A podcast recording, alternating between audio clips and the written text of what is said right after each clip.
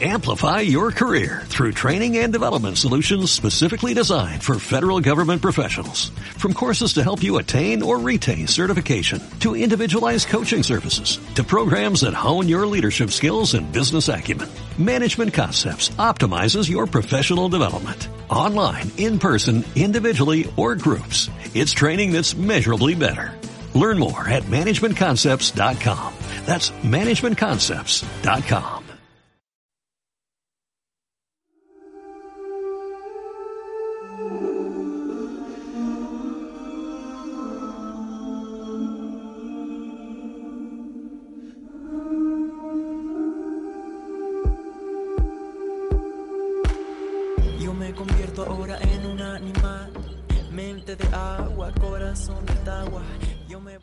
Hola, hola, mi nombre es Lorena Alonso y esto es Círculo Verde. soy el aire verde azul que emana el bosque oxígeno. Muy necesario para el mundo básico. Soy líquido. Estamos ya finalizando el año y lo que toca son las fiestas de Navidad, pero este año somos más eco-friendly y estamos más concienciados con el cambio climático. Además, se acaba de celebrar la cumbre, la cumbre del clima en Madrid, donde se ha anunciado la emergencia climática que muy pronto será irreparable. Así que de esta forma nos encontramos de momento con la Navidad, con esas ganas de regalar a nuestros seres queridos, de comprar lo que vemos en escaparates, de darnos ese capricho que vamos, que llevamos tanto tiempo pensando. Compramos más ropa, juguetes y tecnología, derrochamos comida, cortamos árboles y producimos más residuos. Pero todos estos excesos, esta forma de consumo, no es para nada sostenible ni amigable con nuestro planeta.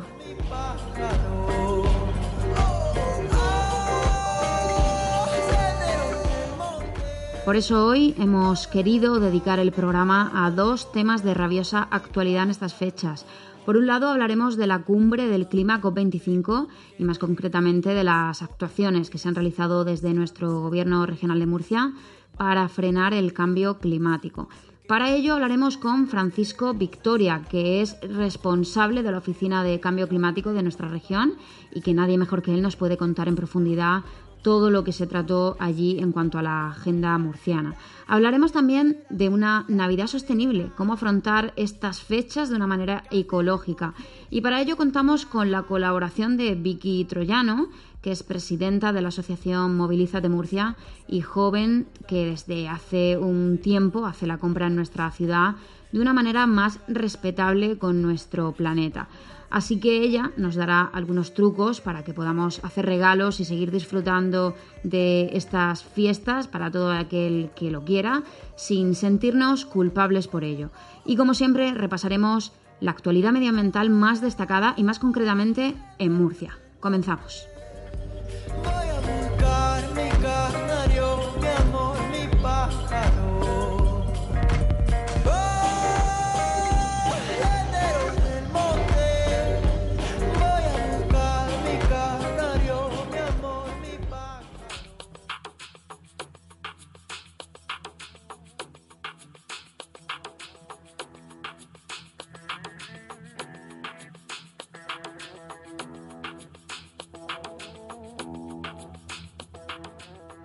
Como decíamos, hablamos de actualidad medioambiental, más concretamente de la cumbre del clima del COP25, que ha concluido en Madrid con la adopción de un acuerdo denominado Chile-Madrid Tiempo de Actuar, que sienta las bases para que en 2020 los países presenten compromisos de reducción de emisiones más ambiciosos para responder a la emergencia climática manifiesta la urgente necesidad de que esos nuevos compromisos de los países salven la brecha existente en los actuales con respecto al objetivo de París de evitar un aumento de temperatura superior, ojo, a 1,5 grados.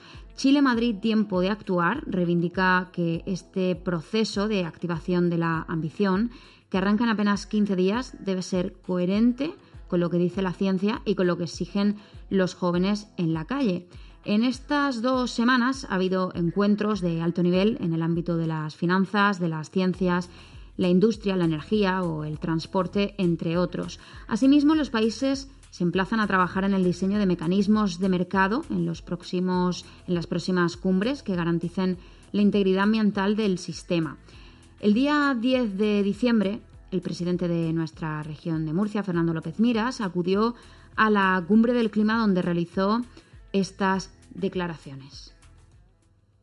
Estrategia que se basa en dos objetivos fundamentales. Por un lado, reducir nuestras emisiones un 26% de aquí a 2030 y por otro lado, pues adaptar la región a las nuevas condiciones que impone el cambio climático a través de soluciones coeficientes y rentables y basadas sobre todo en la economía circular. Además, durante su intervención, el presidente apuntó a la agricultura como un freno una frontera a la amenaza del cambio climático y recordó que el sector de la región de Murcia suministra el 20% de las exportaciones de frutas y hortalizas de España. No olvidemos que, como se suele decir, Murcia es la huerta de Europa. Y por cierto, ya que digo lo de la huerta, también hablaremos de, ella en, este mismo programa dentro de unas semanas. Pero volviendo a la cumbre eh, del COP25, el presidente Fernando López Miras también valoró que estamos a la cabeza de los avances tecnológicos en depuración y aprovechamiento del agua y que no hay lugar en España donde se cuide y respete más una gota de agua como se hace en la región de Murcia y dijo que, podemos venir a, la cumbre del clima con la cabeza bien alta por nuestro grado de eficiencia y de ahorro.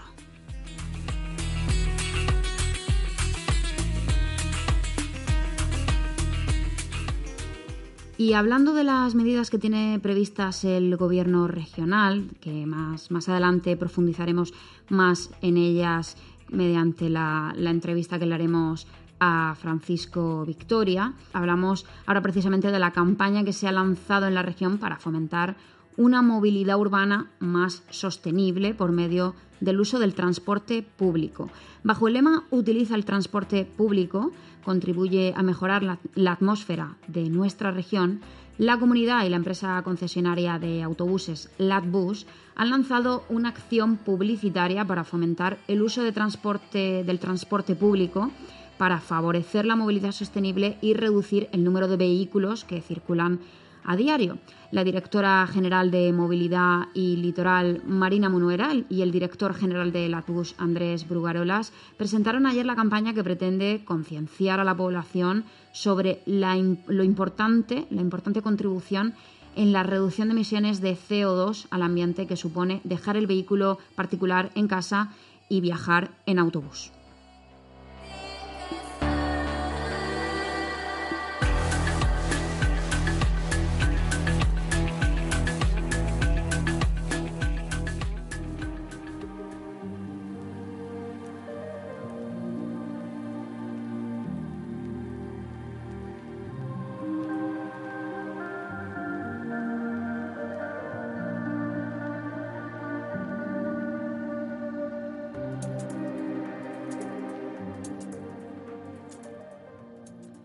Y continuamos el programa y ahora tenemos al otro lado del teléfono a Francisco Victoria, que es responsable de la Oficina del Cambio Climático de nuestra región.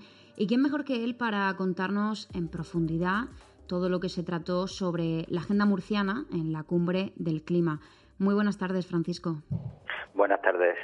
Bueno, lo primero de todo, ¿cuáles son, así a grosso modo, las estrategias que se presentaron en, en la cumbre del clima, en el COP25? Sí, bueno, el, eh, el, Ministerio, vamos, los organizadores de la COP25 eh, nos reservaron dos espacios, uno de ellos en, la sala institucional que, el, que, gestionaba el, gobierno español, es la sala Mare Nostrum, eso fue el día 10, y, eh, y también en otra sala de participación de la sociedad civil el día 11. En la sala 10 estuvo presente, en, el día 10, perdón, estuvo presente a la región de Murcia contando eh, cómo integrábamos el cambio climático en las actuaciones, en la economía, en definitiva en la economía regional. Y ah, eh, la sesión estuvo presidida estuvo gestionada y presidida por el presidente de la comunidad autónoma y allí comunicamos mm, las iniciativas o las más importantes de las iniciativas que estábamos llevando llevando a cabo y eh, entre ellas el cómo um, integrábamos ya el cambio climático en todos los nuevos planes y proyectos desde hace desde hace varios años. Eh, el, protocolo, ¿qué, protocolo pretende seguir eh, la comunidad autónoma para reducir, por ejemplo, las emisiones? ¿Nos puede dar algún ejemplo práctico que se pretende hacer? Sí, bueno, lo primero que tenemos eh, que conocer es que para mantener nuestra actividad económica, para mantener nuestro nivel de consumo, la región de Murcia emite anualmente unos 9 millones de toneladas de, CO2, de CO2 equivalente.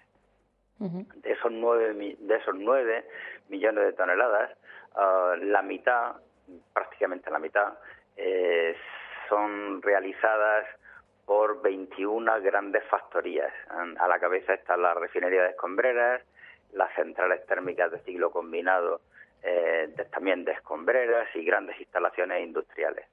Esas eh, instalaciones emiten esos esos cuatro millones y medio de toneladas y el resto los emiten eh, pues la, la, ganadería, la agricultura, eh, nuestra depuración de aguas residuales, la gestión de nuestros residuos, la edificación, la obra pública, pero sobre todo, pero sobre todo, el más importante es el transporte.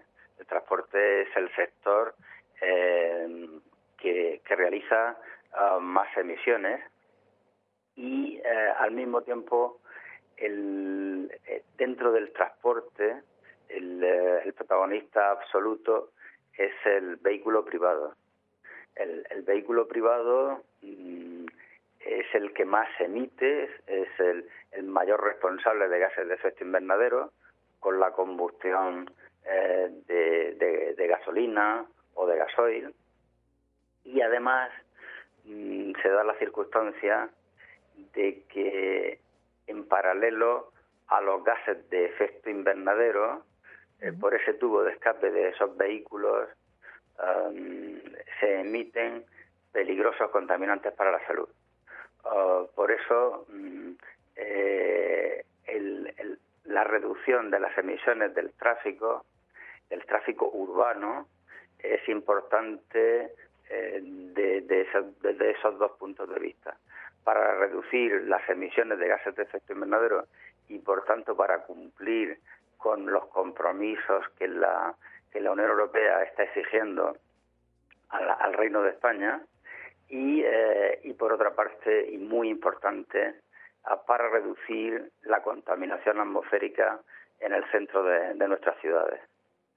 Entonces, em, ese es un, uno de los grandes elementos de la estrategia. Otro es, eh, eh, además de reducir las emisiones de los sectores eh, que las producen, preparar nuestra economía para em, la adaptación eficiente al, al, al, cambio climático. Esto es. Mm, sí, quería, quería decirte que eh, en el Mediterráneo, los países que forman parte del ámbito mediterráneo, eh, se está calentando el doble que la media del planeta. Y además, eh, los gases de efecto invernadero en la naturaleza llevan una inercia importante, por lo tanto, aunque se cumplieran que es muy difícil. Aunque se cumpliera mañana el objetivo de reducción a cero de todas las emisiones del planeta, aún así, en determinadas zonas, como, como digo, el, entorno del, de los países del Mediterráneo, seguiríamos sufriendo los efectos del cambio climático durante décadas. Eso sí, serían menos, menos graves. Entonces, ante esa doble circunstancia, lo, es inevitable la adaptación y por tanto ese es el segundo gran objetivo de las eh, estrategias y de las políticas de la comunidad autónoma en materia de cambio climático. Sintetizando, reducir las emisiones y, si es posible, sobre todo aquellas que además de emitir gases de efecto invernadero, nos generan perjuicios importantes para la salud, como son los del tráfico, y en segundo lugar, iniciar la inevitable adaptación al, cambio climático. Pues precisamente eh, iba ahora por ahí, por la vulnerabilidad. Todos hemos visto cómo la Dana de septiembre azotaba a nuestra región. También vimos como un mes después volvíamos a tener una Dana, pero con menos intensidad. ¿Es nuestra región, por tanto, más vulnerable de sufrir estos fenómenos debido al cambio climático?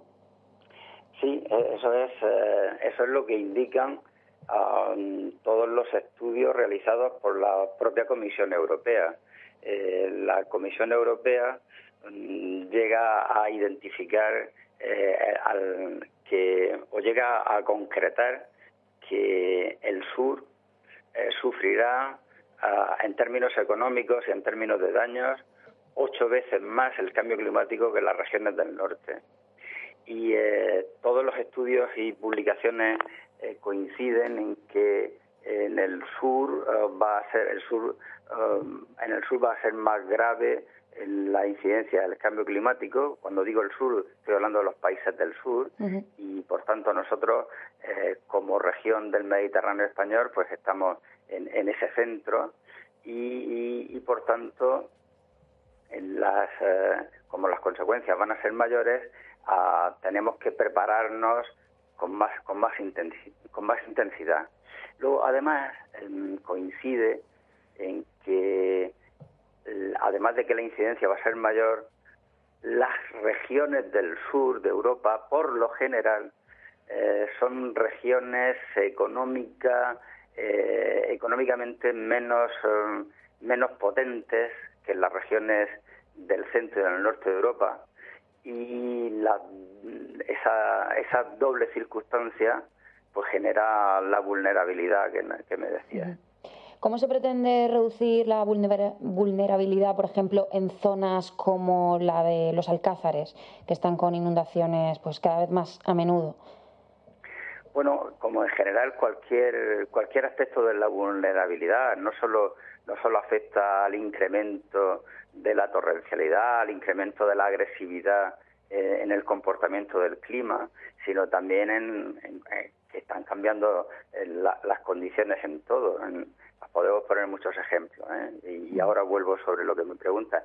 Podemos poner muchos ejemplos. O sea, las condiciones de producción de la agricultura de secano pues están cambiando las, las condiciones eh, de vida en las ciudades también. Pensemos, por ejemplo, que en los últimos 40 años el verano ah, se ha extendido en nueve semanas por perdón nueve, nueve días por década. Es decir estamos hablando de cinco semanas más eh, el verano que tenemos ahora que el verano que conocieron nuestros abuelos nuestros abuelos.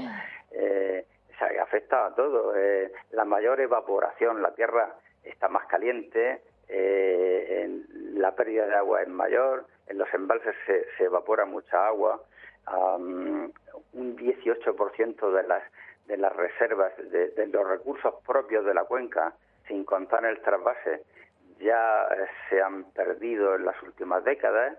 Un 18% es mucho, ¿eh? de esos escasos mil hectómetros cúbicos con que nos dotan nuestra, nuestros recursos propios de, la cuenca y eh, eh, por eso digo que afecta a todo, afecta a la salud, se ha duplicado el, número de alérgicos, ahí la, circunstancia es un, clima que, alarga el verano, que, tiene una primavera excesiva eh, con un incremento de la contaminación atmosférica, el polen cuando está sucio Ah, por las partículas de hollín de los vehículos diésel, pues es lo que genera eh, ese cuerpo extraño ante el que reacciona el organismo y genera alergia. Es decir, que cambia todo y, y, por supuesto esa agresividad. Entonces, eh, prepararse para todas esas circunstancias, incluida la, la agresividad de las lluvias, pues es una estrategia eh, imprescindible. Eh, en muchos casos, las estrategias de adaptación ah, son, son ecoeficientes, es decir, que van a ser eh, rentables desde el punto de vista económico. Va a ser mucho más rentable intervenir que asumir las pérdidas. Eh, bueno, ya Francisco, para, para terminar, eh, una pregunta que, le lanzo ya un poco también a nivel personal. ¿Cree que está en manos de todos este cambio para, para reducir esas emisiones y, para lograr darle la vuelta a todo esto que, hemos armado? Sí, bueno, mm, está, está en manos, eh, todos podemos hacer, desde luego, pero mm, yo creo que también tenemos que tener una perspectiva mm, eh, em, optimista y es que estamos en Europa y la Unión Europea, aprovechando la COP25, ha anunciado medidas medidas enormes, eh, de, enorme importancia. Son medidas muy contundentes. Eh, la, la, Unión Europea, por ejemplo, eh, ha, ha, puesto, ha concretado su compromiso de llegar a la neutralidad climática, es decir, a las emisiones, eh, a, unas emisiones tan reducidas como mm, eh, equivalentes a, a, lo que absorben nuestros bosques en cada uno de los países en el año 2050. O, por ejemplo, eh, ha, ha convertido al Banco, al Banco Europeo de Inversiones en un banco climático eh, que le va a permitir movilizar un billón con B, un billón de euros de inversión durante la próxima década. Eh, es decir, la, tenemos por un lado eh, esa suerte de estar en un en un grupo de países que está liderando la, la, lucha contra el cambio climático y porque porque a Europa le interesa desde luego porque de esta forma, poniendo en marcha la economía baja en carbono, eh, deja de ser importadora de petróleo, deja de tener ese déficit eh, en su producción de energía, porque dejaremos mucha, la contaminación atmosférica en muchas ciudades que afectan, como decía antes, a la salud y, eh, y también todos oh, podemos contribuir. a nuestra dentro de nuestra huella de carbono, eh, que eh, como personas, es decir, las emisiones que se producen por, que, se, que producimos directamente eh, o, que se producen indirectamente para mantener nuestro nivel de consumo, hay algunas sobre las que podemos decidir y que tienen una repercusión inmediata. Es las decisiones relativas a si nos desplazamos a pie, eh, si, si podemos dejar de utilizar el, el vehículo. Eh, todas esas decisiones tienen una repercusión importantísima. El a lo mejor no, no ser tan cómodos en algunas decisiones, en, en los traslados al trabajo y cosas así, y, y empezar a, tomar acción para, para ser más ecológicos, más sostenibles, ¿no? Claro, eh, en, si, si, tenemos que ser conscientes de que eh, si aprovechamos al máximo las formas de, vehículo compartido o los desplazamientos a pie, vamos, si utilizamos los desplazamientos a pie eh, eh, porque, porque sean distancias razonables, estamos ganando en salud. pero es que además, además de que ganamos en salud, la sociedad gana. En, cuando la sociedad pierde es cuando utilizamos el vehículo eh, no solo porque contaminemos, sino porque hay que invertir tarde o temprano eh, en el mantenimiento de los viales, hay que generamos atascos, eh, cientos y cientos de horas perdidas. O sea, hay un coste para la sociedad que, de esa forma ahorramos.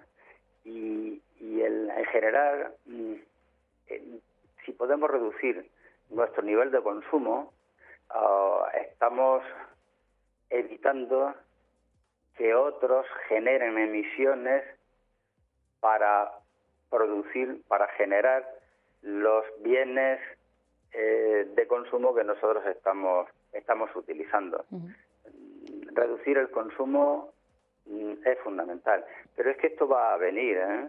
Eh, las grandes decisiones que está tomando la Unión Europea eh, en muy pocos años se van a traducir en, nuevas formas de producir, de vivir en las ciudades y en nuevas formas de consumir. Es decir, que, que, va todo eh, en una dirección en la que eh, nos conducimos hacia un cambio inevitable porque no podemos ah, seguir generando unas emisiones eh, como, como hasta ahora.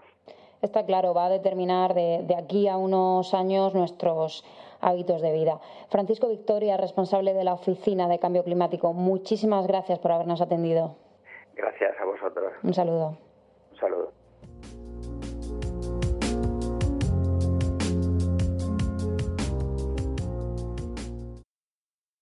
Sigues escuchando ROM Radio.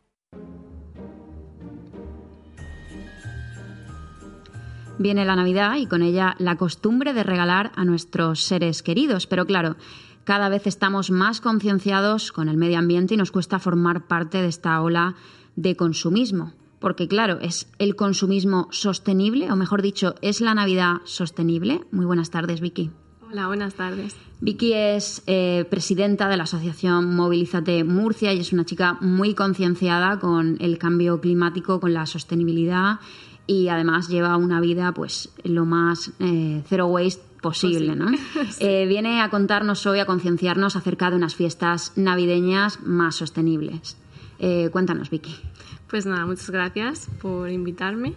Y nada, quería daros unos consejitos para bueno, que la Navidad sea sostenible dentro del caos compulsivo de compra que, que, bueno, que nos envuelve también. Y yo siempre, bueno, llevo mucho tiempo regalando.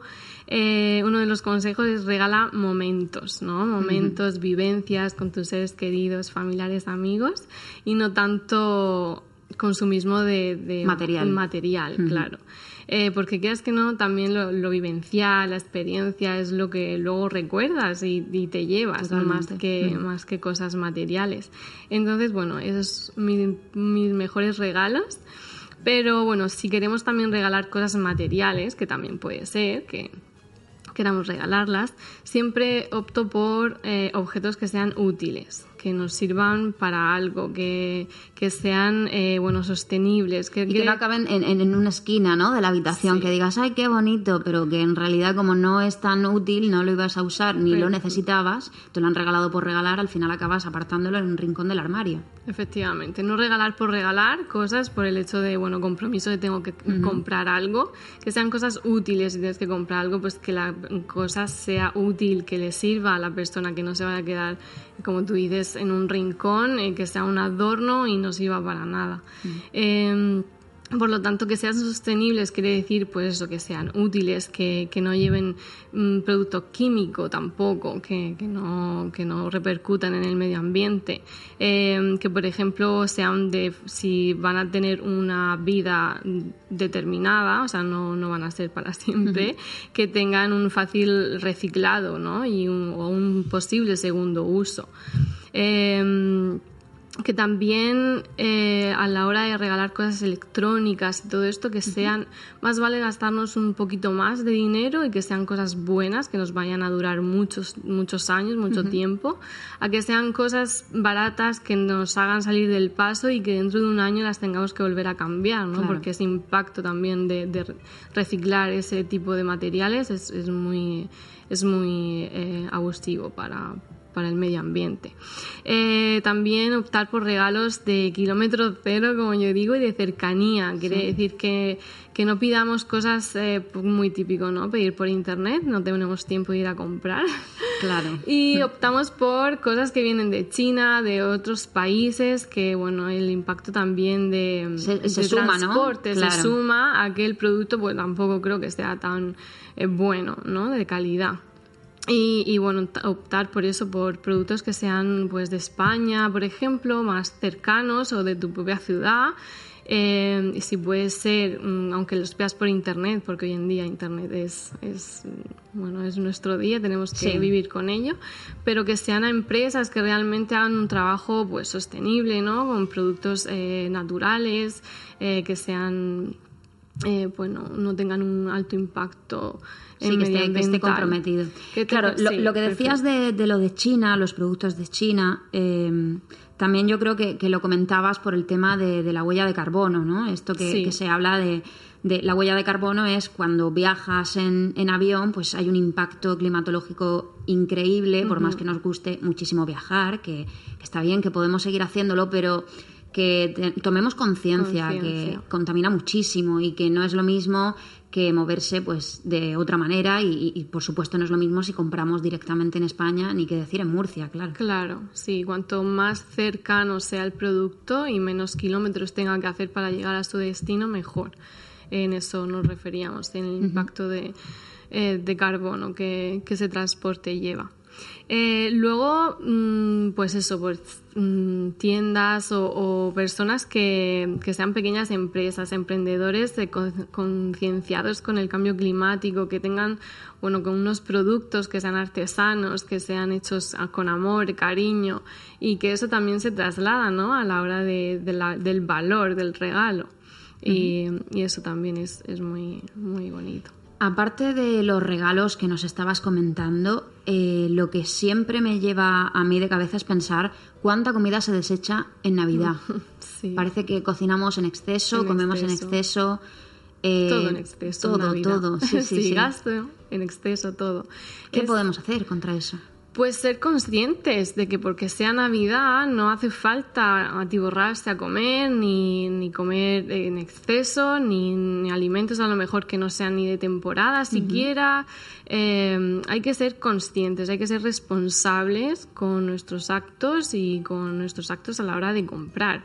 Eh, como hemos dicho en anteriores programas, el, el hecho de, de comprar alimentos que sean eh, de temporada, que sean próximos a, a, donde vives. Es absurdo hacer comidas o o recetas a lo mejor con productos que sean de otros países. no, no tiene sentido. Aparte, fuera de temporada, estamos acostumbrados a tener todo tipo de alimentos todo, eh, todos los días del año, que ahora es, nos hemos desconectado ¿no? de la naturaleza. no sabemos qué es de temporada y qué no.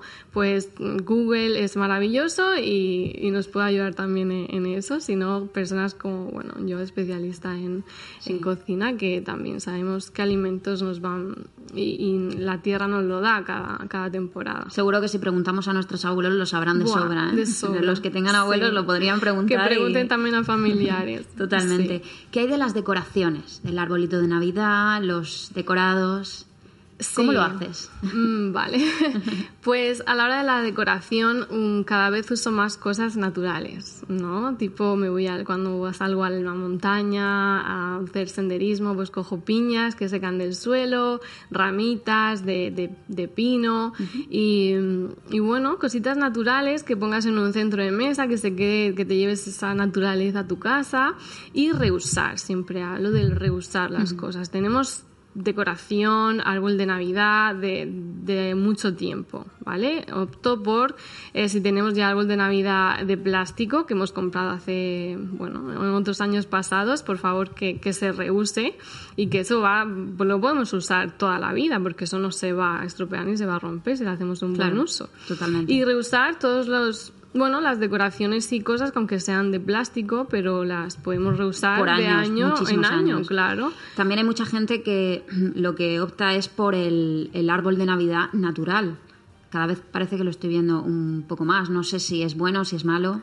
Eso es una atrocidad. El árbol de Navidad natural es, es matar a es millones de pinos y de árboles que, y para ponerlo en tu casa, que quieras que no es un ser vivo, eh, lo vas a tener el tiempo que dura la Navidad muriéndose poco a poco en tu casa y luego, bueno, sí, lo vas a volver. Hay gente que ni siquiera lo vuelve a plantar. Pero es algo que, que es, es absurdo, no sé, no... El árbol de Navidad es, bueno, si queréis un árbol pino de verdad, pues salir a la calle, salir al monte, llevarlos a vuestros hijos y decorar un pinito en, la naturaleza. Totalmente. El otro día, por ejemplo, veía mm, una decoración que lo que hacía era coger eh, ramas un poco más anchas, un poco más gordas. Mm, quiero creer que eran de ramas que se habían caído y entonces lo que hacían era pegarlas en la pared y lo que hacían era eh, desde más desde la más ancha que la ponían en la base Ajá. hasta luego otras más En la estrechas que las ponían más arriba, ¿no? Y entonces creaban una figura de árbol de Navidad, no, no como tal un árbol de Navidad, pero sí una figura en la pared y lo decoraban, como tú decías, con las piñas, Con con, piñas, con cosas con- naturales sí. que además se habían caído. Claro, son, Que ni sí, siquiera arrancaban. es recoger cositas que se han caído y, y reusarlas y, y llevarlas a casa. Es una, sí, lo estoy viendo mucho ese tipo de árbol y se queda muy, muy bonito, Muy y la verdad que es otra opción. Hay muchísimas ideas en internet que, que se pueden coger y seguro que nuestros oyentes eh, podrán hacer un árbol de Navidad muy Más bonito y más sostenible. Bueno, Vicky, queríamos meter una cuña de un evento que vas a tener próximamente. Cuéntanos. Sí, voy a hacer un, bueno, un taller de cómo comprar sin plásticos y más ahora en la época navideña, que se va a hacer el día 26 de diciembre a las eh, 6 de la tarde en, el, mm, en la tienda de mitad de cuarto de Boulevard Cetina, que es una tienda granel maravillosa. Y bueno, y también aparte de daros muchos consejos y, y ayudaros en el cómo llevar una Navidad más sostenible y compras más sostenibles, haremos un, en vivo un- una recetita navideña y degustaremos allí juntos. Muy bien, perfecto. Pues nada, nos lo apuntamos para todo aquel que quiera acudir a mitad de cuarto a ese evento que dará Vicky de receta vegana, supongo que será. Claro, sí, sí. Estupendo. Bueno, pues, pues nada, ya vemos que es posible una Navidad sostenible, más acorde con nuestro planeta. Muchísimas gracias, Vicky, por haber venido otro día A más. vosotros. Y muchísimas gracias a todos nuestros oyentes por haber llegado hasta aquí. Que tengáis un estupendo día y feliz Navidad.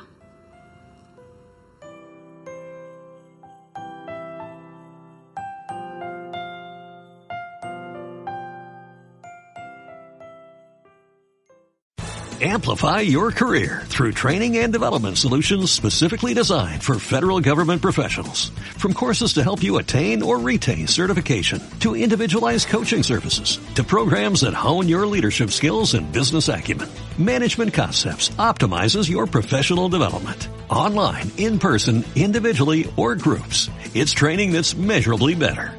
Learn more at managementconcepts.com. That's managementconcepts.com.